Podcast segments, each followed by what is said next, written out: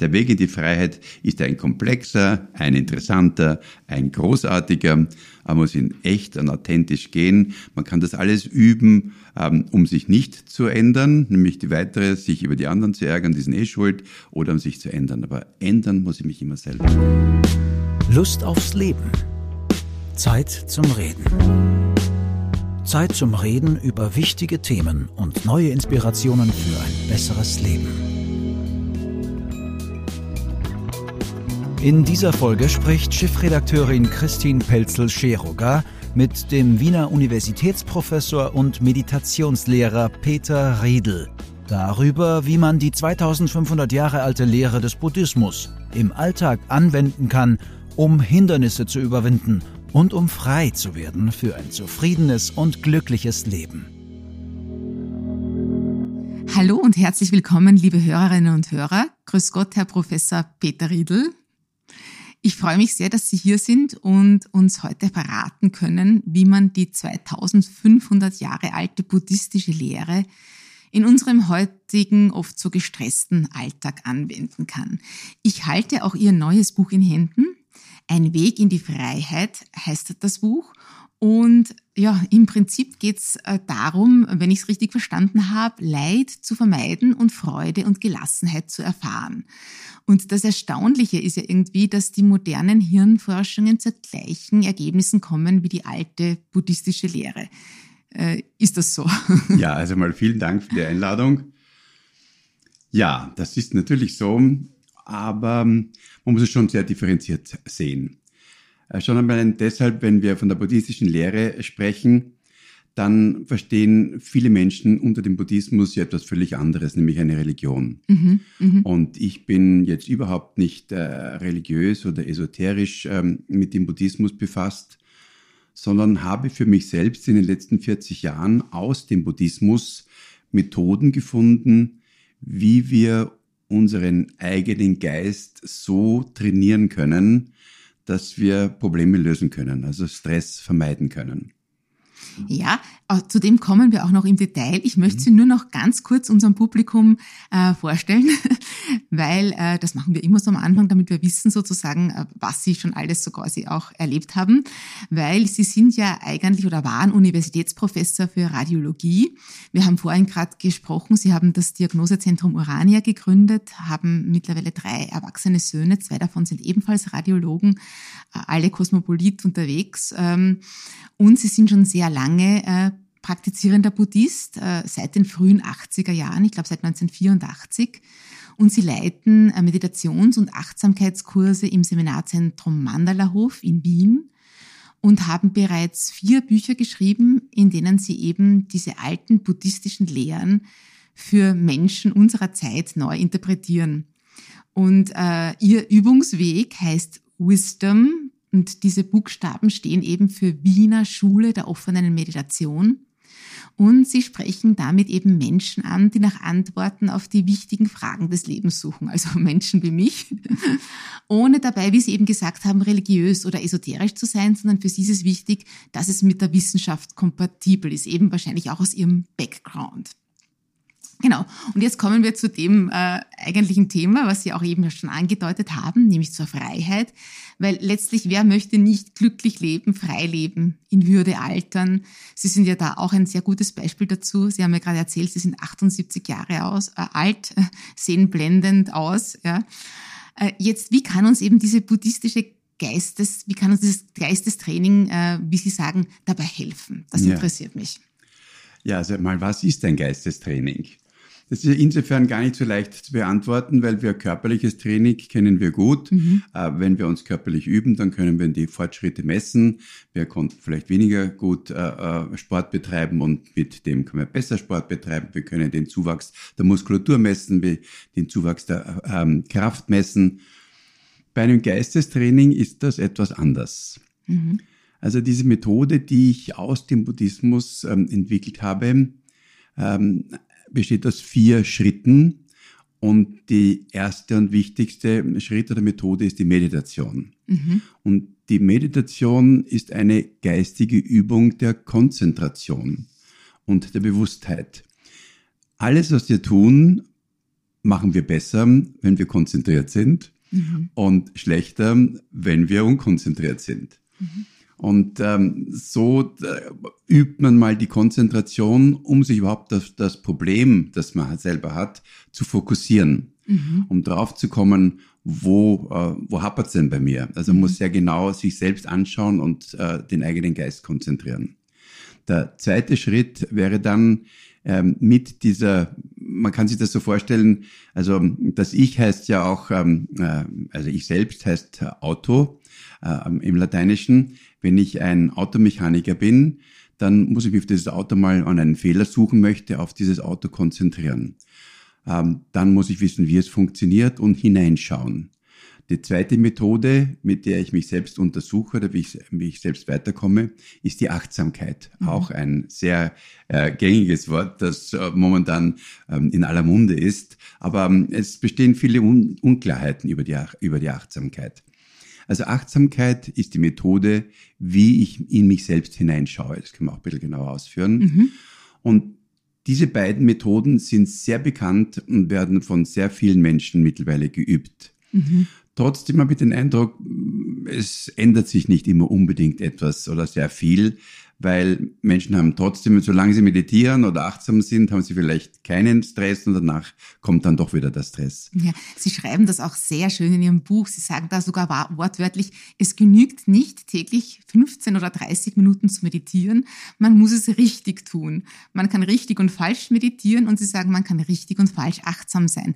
Vielleicht bleiben wir gleich bei diesen zwei Punkten oder, oder sagen Sie uns noch die zwei anderen? Äh? Die zwei anderen sind dann die Untersuchung. Ja. Also ich muss herausfinden, wer und was ich wirklich bin. Ja. Und dann kommt der vierte Punkt, der wird meistens völlig unter den Tisch fallen gelassen. Das ist die Anstrengung. Nämlich ich muss mich auch bemühen, mich zu ändern. Mhm. Ich habe die Probleme, die sind ja nicht einfach vom Himmel gefallen. Die Probleme, die ich habe, habe ich deshalb, weil ich bin, wie ich bin. Mhm. Wenn ich keine Probleme haben möchte, dann muss ich mich ändern. Ja. Um mich zu ändern, muss ich mich bemühen. Ja. Also die Anstrengung ist dann der vierte Punkt. Genau, also diese vier Schritte schauen wir uns vielleicht gleich ein bisschen näher an. Ich finde das wahnsinnig spannend. Ähm, jetzt vielleicht zu diesem richtig und falsch meditieren und achtsam sein. Was machen denn die meisten falsch? Ich sage dazu, ich, ich, meditiere jetzt auch schon, ja, also seit, ähm, seit unserem äh, Podcast-Interview mit Peter Beer. Bei mir, ich merke schon Veränderungen. Also ich bin konzentrierter. Ich weiß nicht, ob ich es richtig mache. Hm. Wie weiß man das? Wie weiß man, ob man richtig meditiert? Also das kann man mehr am Ergebnis erkennen. Mhm. Wenn es mir immer wieder besser geht, dann bin ich offensichtlich auf einem guten Weg. Aber so einfach ist auch das nicht, weil Meditation und Achtsamkeit ist nicht der einfache, klare Weg zu immer mehr Freude und, und, und Fröhlichkeit, ja. Mhm. Weil wir sehr komplexe Wesen sind. Und wir haben die Probleme, wie ich schon sagte, weil wir sind, wie wir sind. Und dann, um sie zu überwinden, muss ich herausfinden, wie ich bin. Und wenn ich dann meditativ und achtsam tiefer in mich hineinschaue, werde ich möglicherweise draufkommen, dass da viel dunkle Anteile sind mhm. oder viel auch ähm, Unangenehmes ist. Ist das das, was die Psychologie die Schattenseiten Zum Beispiel ja. die mhm. Schattenseiten, natürlich. Und mit denen muss man sich auch auseinandersetzen. Ähm, das ist ja heute so, auch wenn Sie vorhin die Achtsamkeit erwähnt haben. Bei der Achtsamkeit wird sehr häufig gesagt, sei das Ziel, eine liebevolle, annehmende Haltung einzunehmen. Ja, das ist wunderbar. Aber wenn ich nicht liebevoll, äh, äh, ich kann diese immer wieder einnehmen. Aber wenn ich mit meiner Freundin oder mit meinem Freund streite oder Probleme habe in der Ehe oder äh, zu viel rauche äh, oder zu viel trinke oder die täglichen Stressprobleme habe, dann werde ich mit dem Einnehmen einer liebevollen Haltung nicht unbedingt weiterkommen.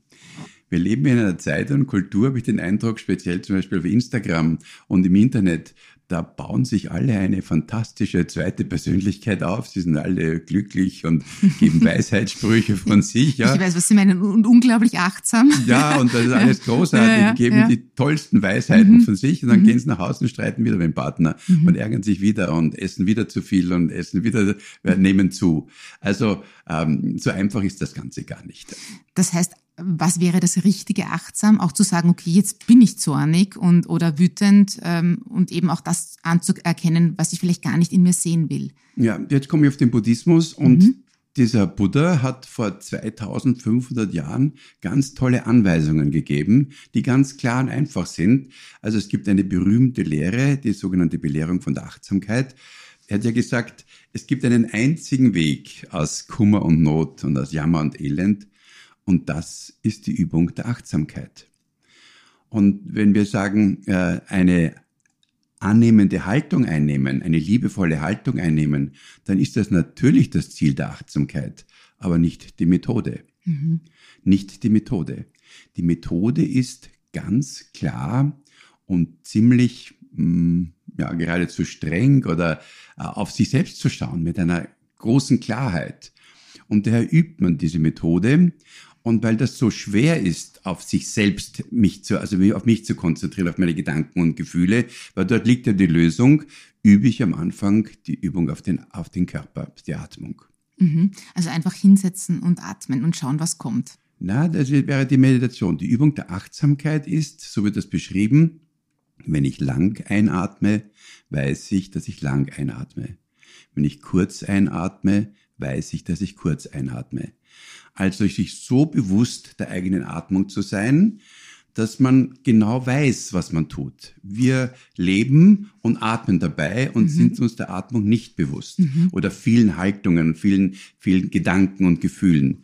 Man sagt in der Medizin oder modernen Forschung, wir würden ungefähr 90 Prozent am Tag von dem, was wir denken und fühlen, uns nicht bewusst machen.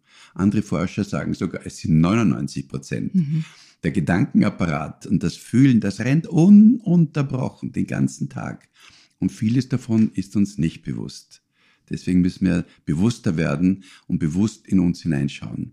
Und äh, also achtsam wäre einmal zunächst mal nur achtsam, den eigenen Atem zu beobachten. Das ist die allererste, mhm. die allererste mhm. Einführung. Mhm. Also achtsam auf den eigenen Körper sein, mhm. auf die Bewegungen, auf das, wenn ich mir jetzt achtsam die Zähne putze, dann bin ich mir bewusst, dass ich mir jetzt die Zähne putzen möchte und äh, bewege meine Hand, merke, wie sich die Hand bewegt und ähm, greife zur Zahnbürste, dann spüre ich diese Zahnbürste, dann nehme ich sie, führe sie zum Mund, rieche die Zahnpasta. Aber diese Übung der Übung auf den Körper, also auf den, auf den Körper, dient ja nicht nur dazu, ähm, sich bewusster den Körper bewusst zu machen, sondern wenn man das einmal kann, dann kann man auch so umgehen mit den eigenen Gedanken und Gefühlen. Mhm. Also von den vielen unbewussten Gedanken und Gefühlen, die ich täglich habe, mir doch einen Teil bewusster zu machen, weil erst wenn sie mir bewusst sind, bin ich in der Lage einzugreifen. Mhm. Vorher reagiere ich ununterbrochen. Unbewusst eben. Unbewusst, ja. Und ähm, was mache ich jetzt, wenn da Gedanken eben auftauchen, die mir nicht gefallen? Ja, also äh, in der Meditation äh, lasse ich sie mal zu. Mhm. Ja? Auch in der, auch in der, in der Achtsamkeit mhm. lasse ich zu. Mhm. Ich bemerke, dass ich Gedanken habe, die ja, was, was, was, was für Gedanken gefallen Ihnen nicht, ja? Was für Gedanken Beispiel, können das sein? Wie, was Sie vorher angesprochen haben, ähm, ich ärgere mich jetzt gerade über ja. jemanden oder ähm, habe vielleicht auch, ich weiß nicht, selbst Schuldgefühle oder denkt man, na, das hast du jetzt nicht so gut gemacht oder mach mich selbst schlecht oder ich weiß nicht, halt alles, alles, wo man sagt, das ist jetzt eigentlich nicht förderlich. Ja. Jetzt sind wir schon mitten in der Übung. Ja? Also ich habe Gedanken, Schuldgefühle oder noch besser, ich ärgere mich. Mhm. Was machen wir da normalerweise? Wir reagieren sofort wieder auf die Gedanken. Also wenn ich zum Beispiel mich ärgere oder wenn man sich ärgert oder ich ärgere mich über, über jemanden, dann kommen wir sofort dazu, die, herauszufinden, wo die Ursache liegt, nämlich im anderen, der mich ärgert. Mhm. Es ist aber nicht so, dass mich der andere ärgert. Der andere Mensch kann mich ja gar nicht ärgern. Oder kann er das? Ja, äh, ich habe Ihr Buch sehr genau gelesen und da sagen Sie halt bei all diesen Sachen, die Ursachen liegen nie im Außen. Also die liegen äh, immer in mir. Ja, nur äh, wir, können, wir können das ganz einfach sehen. Sie haben zum Beispiel einen Chef in einer Abteilung, ähm, über den ärgern Sie sich sehr, weil mhm. der schreit herum. Ihre Kollegin ärgert hatte sich. ich, ja. Ja, ja, den hat jeder. Deswegen bringe ich das Beispiel. Den ich hatte ihn, Betonung auf hatte. Ja, ja, natürlich. Mein jetziger ist nicht so. Nein, es gibt wieder, also immer wieder gibt es Menschen, über die wir uns ärgern, weil, ja. sie, weil sie unangenehm sind und herumschreien. Ja. Es ärgern sich ja nicht aber alle Menschen über diesen einen unangenehmen Menschen, sogenannt unangenehmen. andere finden ihn ganz sympathisch. Mhm. Also es liegt an, nicht am Menschen, dem anderen, wenn ich mich ärgere, sondern ich ärgere mich. Ich nehme den anderen zum Anlass, um mich zu ärgern. Mhm. Die Ursache des Ärgers liegt in mir. Mhm. Das einmal zu akzeptieren ist schon mal gar nicht so einfach. Manchen Menschen ist das bewusst und die können dem äh, äh, beistimmen. Ganz viele würden sagen, nein, natürlich ärgert mich der andere. Der andere ist schuld. Der andere soll sich ändern. Dann werde ich mich nicht mehr, äh, nicht mehr ärgern oder nicht mehr ärgern müssen. Und in Wahrheit muss man sich selber ändern. Ne? Nur ich muss mich ändern. Oder Aber ich jetzt bleiben nicht, wir bei diesem schreienden, tobenden Chef. Ja, ja. Würde das Ändern bedeuten, ich verlasse den Job? Nein, weil damit nein. ende ich ja wieder nur was im Außen. Nein, ne? nein, es ist wieder eine Reaktion. Also genau. Sie haben vorhin gesagt, äh, was tut man dann? Ich merke, mhm. also mal das, das erste Schritt ist, sich diesen Ärger überhaupt bewusst zu machen. Ja. So häufig ärgern wir uns schon zwei, drei Stunden, bis wir drauf kommen, ich ärgere mich, ich bin ja. voll des Zornes. Ja. also deswegen ähm, dient die Übung der Meditation einmal zur Bewusstwerdung, dass ich mir, und deswegen ist das Schöne in der Meditation, wenn ich alleine mit mir sitze, dann merke ich, ich sage immer, wenn man lang genug sitzt, merkt auch das dümmste Ich, dass die Probleme nicht vom Außen kommen, sondern aus mir selber. Darf ich fragen, wie lange Sie jeden Tag meditieren? Also. Oder meditieren Sie überhaupt jeden Tag? Ja, wahrscheinlich ja, schon. Also, gell? als ich begonnen habe, vor jetzt fast 40 Jahren, habe ich äh, erst einmal ungefähr 15 Jahre lang täglich 45 Minuten ge, äh, geübt ja, oder meditiert lange, ja. mhm. und zusätzlich jedes Jahr zwei bis drei Kurse gemacht von ein bis zwei Wochen. Da sitzt man dann eine Woche lang im Schweigen und eine Stunde oder dreiviertel Stunde sitzen, Stunde, dreiviertel Stunde gehen, sitzen, gehen, sitzen, gehen. Also schon relativ lang. Und in so einer intensiven Übung kommt natürlich alles Mögliche aus der Tiefe hoch. Mhm. Unglaublich. Man mhm. möchte gar nicht glauben, was in seinen Menschen drinnen ist. Ja? Mhm. An Begierden, an Irrsinn, an Ärger, an sexuellen Begierden, an bis in den Wahnsinn hinein. Mhm. Und das kommt alles ununterbrochen hoch. Und ähm, auch dort findet man natürlich immer als Lösung, die anderen sind schuld, wenn das, wenn ich das wäre, wenn mich der nicht stören würde, wenn es jetzt nicht die Vögel zwitschern würden, dann könnte ich besser meditieren. Bis man draufkommt, auch das dümmste Ich, das liegt alles an mir. Mhm. Ja. Und wie lange meditieren Sie heute im Schnitt? Äh, äh, sehr, nicht mehr so regelmäßig, mhm. wenn meistens auch eine Dreiviertelstunde bis eine Stunde, sehr häufig in der Nacht, sehr, sehr häufig um drei bis vier in der Früh. Aha, interessant. Ähm, ja, einfach, weil ich auch nicht so gut schlafe, ja. Und dann setze ich mich eine Dreiviertelstunde hin und dann schlafe ich wieder besser. Ähm, das ist das, ja, ich meine, Dreiviertelstunde ist, ist, ist schon äh, relativ lang. Ähm, aber Sie sind ja da sozusagen, also Sie sagen, es muss gar nicht jeden Tag sein, äh, man muss keine fixe Routine haben, also Sie machen das so nach Bedarf. Man, ich mache es heute nach Bedarf, ganz im Gegenteil. Es ist so, wenn man mal die Meditation wirklich gelernt hat, oder ich will gar nicht bei allen sagen, als ich die Meditation dann ähm, wirklich beherrscht habe, und es hat schon viele Jahre gedauert, kann ich heute aktiv in mir Ruhe herstellen. Mhm. Ich habe da eine Zeit gehabt, ähm, war sehr schwierig vor jetzt, über 25 Jahren. Es war drunter ist gegangen und drüber und mich gerade scheiden lassen. Es war dann so, dass diese Meditation, diese Dreiviertelstunde, die einzige 45, angenehmen 45 Minuten des Tages waren. Und auch heute komme ich aktiv zur Ruhe. Und auch wenn ich in der Nacht nicht schlafen kann, ich kann mich auf meinen Atem konzentrieren, bitte einschlafen. Also es, diese Übung der Konzentration und der dem aktiven Herstellen der inneren Ruhe, wenn es wirklich mal rund geht und wenn es äh, große Probleme sind oder äh, als ich im Spital gelegen bin oder operiert wurde, also wenn natürlich große, schwierige Dinge sind, ist diese Herstellung einer aktiven Ruhe was unglaublich ähm, also Heilsames mhm. und was, mhm. was Gutes. Ja. Das kann ich mir vorstellen. Und es bringen aber auch schon zehn Minuten was, oder? Ist besser als nichts. Oder sagen ja. Sie, das bringt nichts? Sie wollen, Sie wollen mit mir verhandeln. Ja. naja, ich habe nicht so viel Zeit in der Früh. Ja, ja, deswegen, jede Reise beginnt mit dem ersten Schritt. Natürlich können Sie mal jeden Tag zehn Minuten äh, meditieren, mhm. das ist besser als null Minuten. Und so geht man langsam weiter und dann macht man einen Kurs und dann macht man am Wochenende mal mehr. Also das Ganze wird überhaupt nicht funktionieren, wenn diese Methode bei Ihnen nicht dazu führt, dass Ihnen A, die Übung Spaß macht, mhm. dass sie Freude macht. Ja, da können immer wieder auch Schwierigkeiten dazwischen auftauchen. Also als ich damals diese Kurse gemacht habe von ein und zwei Wochen, war es so, dass ich mich jedes Mal davor gefürchtet habe, dann war es immer so, dass diese Kurse auch immer sehr, sehr schwierig teilweise waren. Ich aber dann immer wieder auch in ganz tiefe Ruhephasen gekommen bin. Aber nach der Woche war es immer besser. Mhm. Also es hat eigentlich immer einen Erfolg gebracht.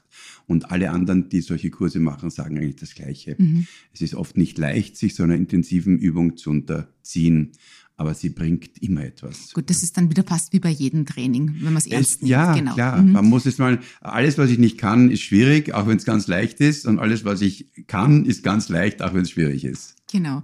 Ich möchte jetzt nochmal zu dem zurückkommen über das Ärgern, also dieses, ja. dieses eben im Außen. Ähm, was mache ich denn jetzt Ihrer Meinung nach am besten? Weil das betrifft ja wirklich viele Menschen im Alltag, dass sie, keine Ahnung, sich über jemanden ärgern, vielleicht auch sich über jemanden kränken, ja. Ähm, Gefühle, die man da hat, die, die man nicht will eben. Also mhm. ich nehme sie zunächst einmal wahr, bin mir vielleicht sogar bewusst, es liegt nicht am anderen, sondern an mir. Ja. Und dann lasse ich sie einfach zu, bis sie weggehen? Nein, nein, nein, oder was würden Sie dann raten? Ja, also man kann das methodisch dann angehen. Mhm. Also der erste Schritt, ich merke überhaupt, dass ich mich ärgere. Ja dann sind wir über, üblicherweise so, dass wir sofort in eine Reaktion gehen. Mhm. Du Trottel Diese, zurück. Der Trottel, ja, natürlich. Ja. Wieso entsteht da der Ärger? Der Ärger entsteht in mir in einer bedingten Reaktion. Die Reaktion, die durch den anderen in mir etwas bedingt und die hat mit mir und meinen Ansichten und Vorteilen zu tun. Der andere soll doch bitte gefälligst das tun, was ich möchte und nicht, was der möchte. Ja? Mhm. Also ich habe gewisse Vorstellungen, wie andere Leute sein sollten. Die Politiker, FPÖ, ÖVP, Grüne, die sollten so sein. Und wenn die nicht so sind, wie ich das möchte, dann fange ich an, mich zu ärgern. Mhm. Also der erste Schritt, ich erkenne, dass ich mich ärgere dann gehe ich meistens in sofort in eine Reaktion, sagt der andere ist schuld. Entweder äh, fange ich an herumzubrüllen oder ich beende die Freundschaft oder ich will eine andere Partei oder irgendetwas, alle, alle möglichen Reaktionen. Und die eigentliche Übung wäre mal, diesen Ärger zu betrachten. Mhm. Der Ärger tut nämlich dann etwas. Was tut er? Wenn man ihn betrachtet? Ich weiß nicht, wird er weniger? Er vergeht. Ah ja. Und mhm. zwar immer. Spannend. Ärger hat immer das gleiche Prinzip. Alle Emotionen haben immer das gleiche Prinzip. Sie sind nicht da, sie entstehen, sie wachsen an, sie sind da und vergehen. Deswegen hat man ja früher, das war so der erste Tipp, bevor man losbrüllt, soll man ja. zehnmal durchatmen. Natürlich. Genau. Das ist ja ein Innehalten. Ja, ja. Also Innehalten, wenn mich merke, ich ärgere mich, mhm. ich mal innehalten mhm. und betrachte, wenn ich das kann, ohne in die Reaktion zu gehen, den eigenen Ärger. Mhm. Äh, wenn es gar nicht geht, wenn ich also wirklich nicht aus der, Haut, aus der Haut fahre, also wenn ich aus der Haut fahre, dann kann ich den Raum verlassen. Oder wenn das geht, schließe ich die Augen und mache vier Atemzüge. Oder ich, manche Leute gehen raus und rauchen eine. Oder es gibt viele mhm. Möglichkeiten, ähm, mal innezuhalten. Und dann schaut man, was da, wie der Ärger sich, der kann auch eine Zeit lang zunehmen. Und irgendwann mhm. wird er vergehen. Aber er kann auch immer wieder kommen. Gerade wenn ich immer mich über jemanden sehr ärgere, dann kommt das vielleicht immer wieder, oder? Der kommt hundertprozentig wieder. das ist ja das Ding. Aber da gibt es ja das Ärger, wenn ich mich über sie ärgere und diesen Ärger ausdrücke, dann bin ich den Ärger los und jetzt ärgern sie sich. Mhm. Jetzt ist der Ärger bei Ihnen und jetzt ärgern Sie sich über mich und drücken ihn aus und jetzt ist er wieder bei mir und, ja, und es ist ein Ping-Pong. Ein mhm. Ping-Pong-Spiel, wie wir uns gegenseitig in Beziehungen ständig ärgern. Manche können das sogar gut, die können den Natur absichtlich ärgern, das ist das berühmte Knöpfe drücken und mhm. so weiter. Mhm. Das kann man wieder bewusst und unbewusst machen. Mhm. Wir sind komplexe Wesen. Wir fühlen und denken den ganzen Tag. Aber wie kommen wir jetzt dann da richtig raus? Also jetzt, ja. Jetzt haben wir ihn beobachtet, vielleicht vergeht er. Was wäre dann der nächste also Schritt? Also innehalten ist der erste Schritt. Ja. Dann lasse ich ihn, wenn er vergeht, dann werde ich mich mit dem anderen auseinandersetzen und werde zu meinem Freund, meiner Freundin sagen, du gehst mir wie wahnsinnig über dich geärgert, ja, können wir dich mal drüber reden. Das ist jetzt, glaube ich, ein wichtiger Punkt, weil das heißt nicht einfach das hinnehmen, sozusagen, und sich alles gefallen lassen, oder? Na, sicher nicht. Na gut, ja. Wir wollen ja keine Opfer kreieren. Naja, ja. eben, genau, ja, ja. ja. Aber natürlich aber schon auch vor allen Dingen den eigenen Anteil ähm, äh, erkennen. Mhm. Und meine Erfahrung ist, meine ganz große Erfahrung ist, wenn ich in mir, und das ist nicht einfach, erkenne, wie ich wirklich bin, mhm. dass ich nämlich auch rassistisch bin, dass ich nämlich auch aggressiv bin, dass ich auch Vorurteile habe, dass ich auch dazu neige zu lügen, dass ich auch äh, immer wieder süchtiges Verhalten habe, dass ich ein, ein, ein, ein ähm, Minderwertigkeitsdenken habe. Mhm. All diese, äh, wie Sie sagen, gesagt haben, Schattenseiten in mir, ja. sich genau anzuschauen. Und dann kommt man drauf, wenn man irgendwas einmal das alles zulässt, dann wird es erst leichter, wenn man das wirklich dunkel in sich erkannt hat. Mhm. Wenn ich in mir den eigenen Rassisten erkannt habe, brauche ich mich über die anderen Rassisten nicht mehr aufregen. Mhm, mhm. Und würden Sie sogar so weit gehen, dass Sie sagen, eigentlich alles, was mich besonders trifft, sei es jetzt mit Kränkung, mit Ärger, mit Zorn, ähm, da habe ich eben einen Anteil in mir, sozusagen, der da getriggert wird, sonst würde es mich gar nicht aufregen. Also Natürlich. wie Sie gesagt haben, ich kann mich nur dann über einen ja. Rassisten aufregen, wenn ich eben selbst diese Anteile in ja. mir habe. Mhm. Ja. Bestens ist ich bin mit einer, mit einer, Frau verheiratet, wir wissen alles besser. Sie weiß alles besser, ich weiß alles besser. Nur einen Besserwisser stört der andere Besserwisser. Also wir ärgern uns in diesem Bereich. Wenn der andere etwas besser weiß und ich weiß es nicht, kann ich auch dankbar sein. Mhm.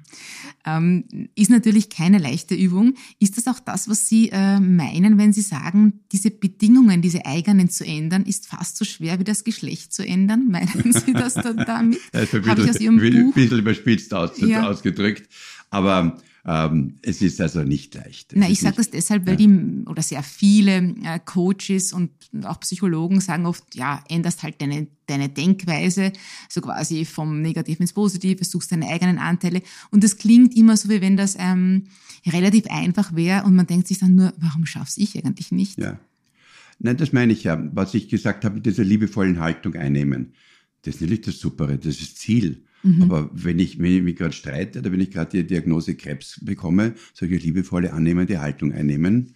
Ja. Das ist ja etwas, was nicht so einfach ist. Genau. Also ich habe mal einen Lehrer gehabt, vor vielen, vielen Jahren, als ich den ganzen Weg begonnen habe, der hat über das positive Denken gesagt, positives Denken ist so wie Scheiße über Schlagobers, äh, also Schlagobers über die Scheiße geben, ja.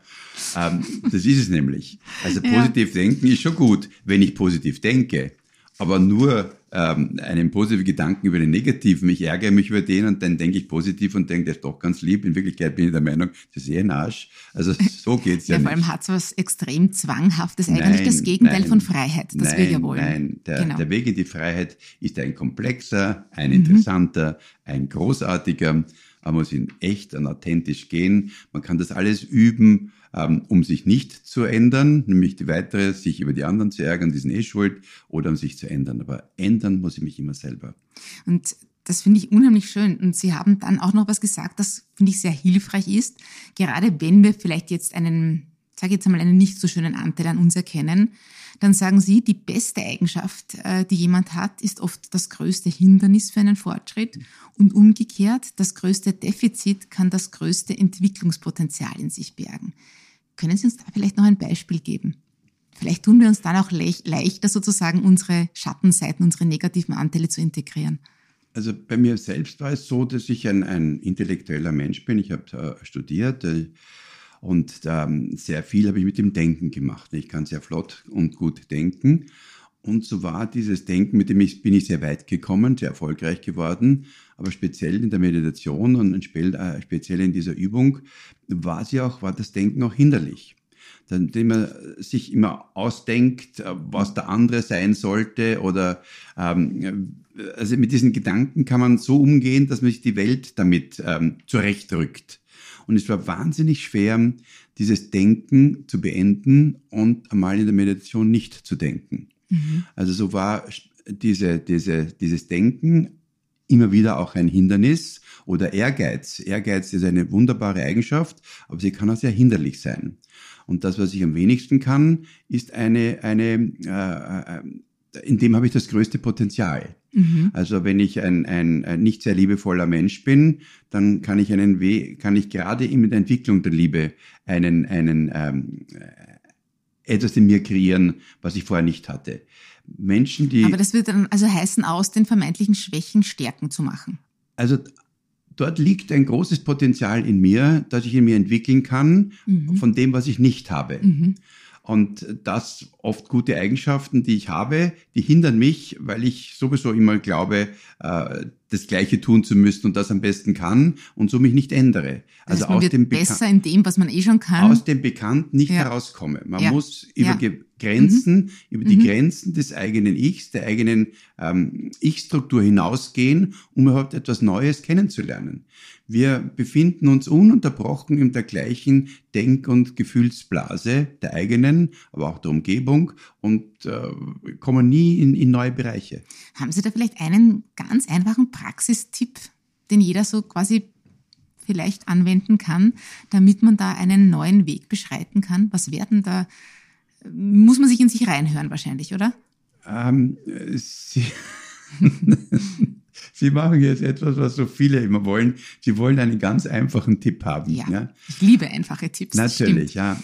Jetzt ist, ähm, Sie sind eine junge, ja, mittelalterliche oder, oder Frau und haben ein Leben lang ähm, gewisse Probleme gehabt. Ja? Mhm. Und über viele, viele Jahre. Und Sie können nicht erwarten, dass Sie mit einem einfachen Trick ab morgen keine Probleme mehr haben.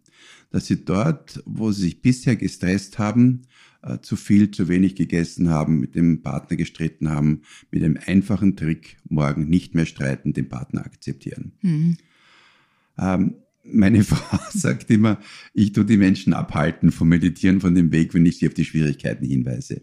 Nein, ich, ich, ich finde das eigentlich sehr gut, weil ich sage Ihnen, was sonst passiert. Sonst versucht man es ja, und merkt, es tut sich vielleicht nichts ja. und fühlt sich dann erst recht vielleicht als Versager. Ja. Ich finde das gut, dass Sie darauf hinweisen und auch vielleicht sagen, ja, es gibt halt nicht den einfachen Trick. Aber vielleicht können Sie uns ja den Weg dorthin schildern. Ja. Ich lasse ja eh mit mir verhandeln. Eben, ja. Und der Weg ist dann auch ganz einfach. Mhm. Nur, was ist schon einfach? Ist jetzt mit sechs Bällen jonglieren einfach oder schwer? Für mich unmöglich. Ja, aber für einen Jongleur ist ganz einfach. Ja. Der hat das geübt, mhm. der kann mit ihnen gleichzeitig plaudern. Der tut sechs Bälle jonglieren, tut gleichzeitig reden und tut dann vielleicht noch am, am Kopf was äh, balancieren. Also es kann auch ganz einfach sein.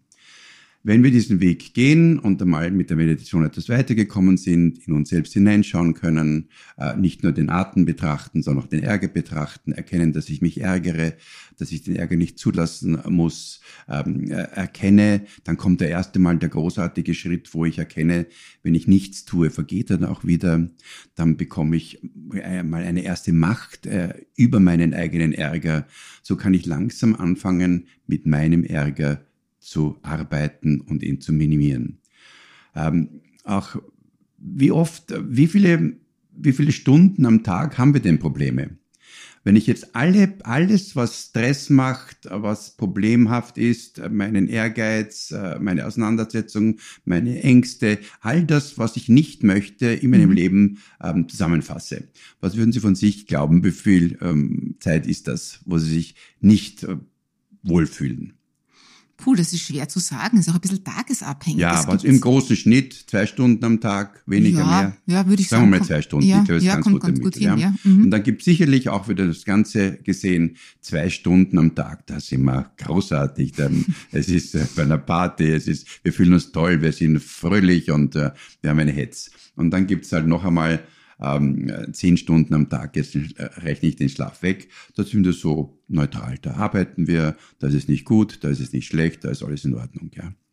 Also, äh, wenn ich, und diese zwei Stunden, wo es mir gar nicht, wo ich wirklich unter Stress bin, unter Anspannung bin, unter zornig bin und, und all diese negativen Dinge zu habe, haben, kann ich nicht erwarten, jetzt habe ich eine Methode, ich habe mich 20 Jahre, 30 Jahre, 40 Jahre lang geärgert und mit einer einfachen Methode soll es weg sein. Mhm. Also wenn ich eine Methode entwickle, wo mir es gelegentlich gelingt, mich weniger zu ärgern, mir gelegentlich gelingt, mich weniger aufzuregen, gelegentlich gelingt, eine Zigarette wegzulassen, ein Glas Alkohol wegzulassen mhm. oder so, ja, das ist schon eine großartige Sache. Also wenn Sie jetzt eine Methode hätten, wo Sie bisherige zwei Stunden reduzieren können auf eineinhalb Stunden täglich die nächsten Jahre, ist das schon sehr viel. Mhm. Also dass alles immer gut wird, bei allen Menschen alles immer gut wird, also quasi ein der erleuchtete Zustand, ja, solche Menschen kenne ich gar nicht. Ja. Mhm. Also wenn es besser ja, wird, ist das schon sucht, sehr viel. Man sucht halt irgendwo immer nach diesem einen Knopf sozusagen, den man drücken kann, wo dann letztlich sich alle Probleme in Luft auslösen, also auflösen. Also Stress, glaube ich, hat zum Beispiel jeder. Also ja. es gibt heute fast kein Leben mehr ohne Stress. Wir sind alle irgendwie in einer Hektik, viel zu tun ähm, und wünschen uns da halt oft eine Maßnahme, ja, die halt das dann bereinigen soll. Und für viele ist das eben dann vielleicht das Meditieren oder ein erster Ansatz. Aber wie Sie richtig sagen, wenn ich mein Leben lang schon Stress gehabt habe, muss ich wahrscheinlich an anderen Knöpfen zusätzlich drücken, dass ich mir nicht so viel aufhals oder was auch immer. Man wird jetzt für jeden was anderes sein.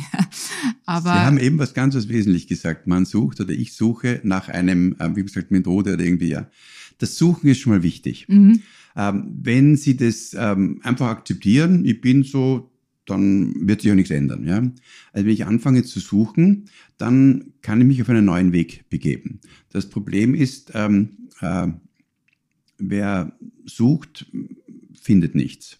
Aha. Und wer nicht sucht, findet auch nichts. Ja? Also da ist nicht etwas zu finden, mhm. das Einfache. Ja? Ich kann herausfinden, wie ich bin und ich kann herausfinden, also diese höhere Wahrheit, den einfachen Knopf, den meine ich damit, wird man nicht finden. Aber man wird sehr viel finden, nämlich wer bin ich wirklich, was will ich wirklich, was freut mich. Das hat etwas mit den eigenen Absichten zu tun, mit den dunklen Seiten. Ähm, alles was mich im Leben hindert, hat mit mir zu tun. Und wenn ich jetzt länger meditiere, werde ich auf das, was mich hindert, immer äh, feiner und immer genauer herauskommen. Das wurde alles in diesen alten Lehren vor zweieinhalbtausend Jahren schon ziemlich genau beschrieben. Da gibt es die sogenannten fünf Hindernisse. Ja, auf die wollte ich auch noch Nein. zum Schluss zum Sprechen kommen, weil die sind auch so zentral in Ihrem Buch. Eben die fünf Hindernisse, die uns am Freisein und Glücklichsein ja. hindern. Wunderbar, dass Sie das jetzt ansprechen. Genau, ja. Mhm. Die fünf Hindernisse, ähm, dieser Mensch Buddha dürfte ein sehr wissenschaftlicher, ein sehr logischer Mensch gewesen sein, der auch eine, eine, eine sehr mystische und spirituelle Seite hatte, aber zusätzlich mit beiden Beinen im Leben gestanden ist. Und er hat alles ziemlich genau eingeteilt, so wie man in der heutigen Wissenschaft auch alles einteilt. Und so hat er diese fünf Hindernisse benannt und ähm, ich habe damit auch ähm, jahrelang gearbeitet, bis ich erst draufgekommen bin, was das ist. Das sind nämlich fünf Hindernisse, die einen daran hindern, ruhig und klar äh, zu meditieren, also in der Meditation zur Ruhe zu kommen. Und bin dann draufgekommen, das sind die gleichen Hindernisse, die mir auch hindern, ein ruhiges und einfaches Leben zu führen. Die wollen wir jetzt wissen. Und dann bin ich draufgekommen, diese fünf Hindernisse, die sind alles, was mich hindert. Man kann alles, was mich hindert, in diese fünf Gruppen einteilen. Und die sind welche? Ja, also die eine erste Gruppe ist zum Beispiel, ähm, äh, die heißt dort ähm, Sinnenbegehren. Das ist ein alter, alter Ausdruck. Ich habe das in, in, äh, in süchtiges Verhalten äh, übersetzt, weil dort, wo die Sinne, meine Sinne, etwas begehren, mein Hörsinn mich dazu führt, dass ich ähm, mich ablenken möchte, dass ich was mhm. Schönes hören möchte. Ununterbrochen wollen wir den ganzen Tag unsere Sinne verführen, uns ununterbrochen den ganzen Tag uns Gutes tun zu wollen. Etwas essen, hören, schöner Urlaub, äh, herrliche äh, äh, Ambiente, nettes Restaurant, freundliche Kellner. Mhm. Ununterbrochen wollen wir, dass die andere, die Umgebung uns diese schönen Dinge gibt. Dieses also meine, suchthafte Verhalten. Meine, und das ja. suchthafte, mhm. suchthafte suchthafte Verhalten ich deswegen, deswegen suchthaft und nicht Süchte, weil das nix, die großen Süchte, Alkoholsucht und mhm. Drogensucht gehören da auch dazu. Aber die sind es ja, die sind auch Riesenprobleme. Mhm. Aber die täglichen, dieses immer ein Wort zu viel sagen, immer Recht haben zu müssen, immer, immer wieder an der gleichen Stelle äh, einen Unsinn sagen, ja. Dieses süchtige Verhalten, das ist quasi, das entsteht in mir wie ein Trieb. Also es ist geradezu ein Verhängnis, wie manche Menschen ununterbrochen an der gleichen Stelle das tun, was sie nicht glücklich, sondern eigentlich unglücklich macht. Ja? Mhm, mh. Also dieses suchthafte Verhalten ist eine enorme äh, Herausforderung. Mhm. Und das Gegenteil davon ist die Ablehnung. Also ich habe das genannt ähm, äh, Ärger, mhm. aber es ist natürlich nur das zweite Hindernis die, die, Ärger, Ärger, die mhm. Ärgergruppe. Also im, im, in diesen alten Texten wird das genannt Übelwollen. Finde ich einen wunderschönen Ausdruck. Ja? Mhm. Wenn wir anderen was Übel, Übles wollen. Also wenn wir andere Dinge ablehnen, die Parteien, die, die, das Wetter, den Job, alles, was wir ablehnen, ist dieses Übelwollen, das sich mhm. ärgern über etwas anderes. Und so gibt es weitere äh, Widerstände, dann ist das Zweifel, nicht genau wissen, was ich will. Die Angst ist ein großer Widerstand. Also, genau. Ja. Und, und das dann letzte war noch die, die Energielosigkeit. Ja. ja. Und eigentlich, wenn Sie jetzt ganz genau anschauen. Was verstehen Sie unter Energielosigkeit? Das ist doch eher ein körperlicher Zustand, oder?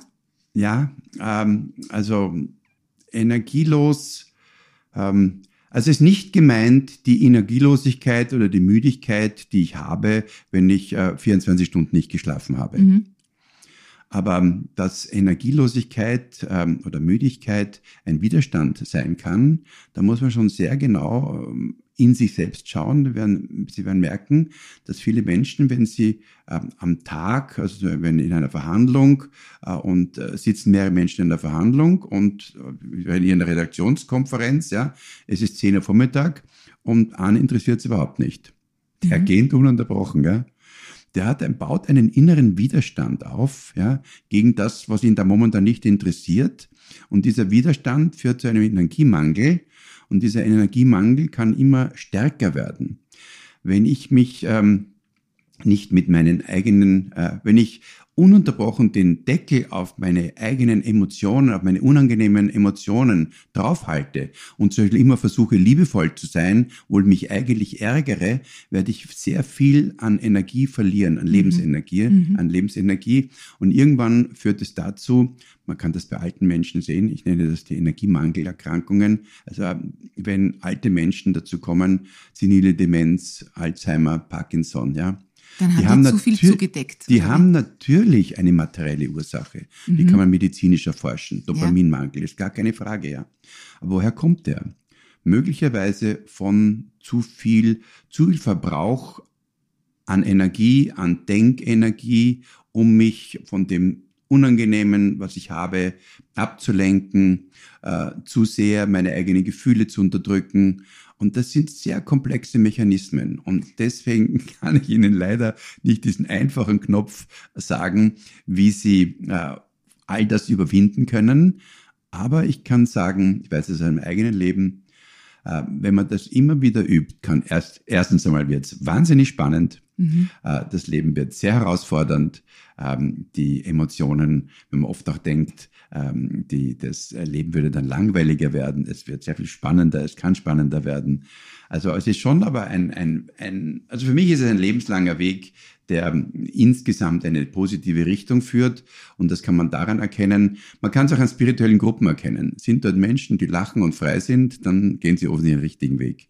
Und dann gibt es spirituelle Gruppen, wo alle immer verbisterter und ängstlicher werden und immer mehr auf den Chef hören. Das ist dann der falsche Weg. Das klingt sehr, sehr gut. Eine aller, allerletzte Frage, Herr Professor. Ähm, weil Sie haben selbst angesprochen, Alkohol, ähm, so quasi weniger trinken wäre gut. Ähm, Sie geben nämlich in Ihrem Buch auch sehr konkrete Tipps sozusagen. Ähm, Sie raten ja dazu, das Leben als Übung zu betrachten. Mir gefällt auch dieser nicht verbissene Ansatz sehr gut. Äh, und darunter fällt auch äh, gut zu sich sein, eben keinen Alkohol trinken und wenn möglich vegetarisch essen. Ähm, weil das sagen sie dann auch noch, ich glaube, äh, täglich meditieren, Ordnung halten ist so wichtig. Man merkt ja, wie es einem gut tut, körperliche und geistige Bewegung. Jetzt ganz kurz noch äh, zum vegetarisch Essen. Warum halten Sie das für wichtig? Warum tut uns Fleisch nicht gut? Das ist jetzt wirklich meine, meine allerletzte ja. Frage. Nein, also all das sollte man nicht zu ernst nehmen. Ich esse ja auch gelegentlich Fleisch, ja. Mhm. Also das würde ich jetzt ähm, nicht an erster Stelle rein, ähm, äh, nennen wir es noch besser gesund leben. Also zu viel Schweinsbraten ist sicherlich nicht gesund, ja.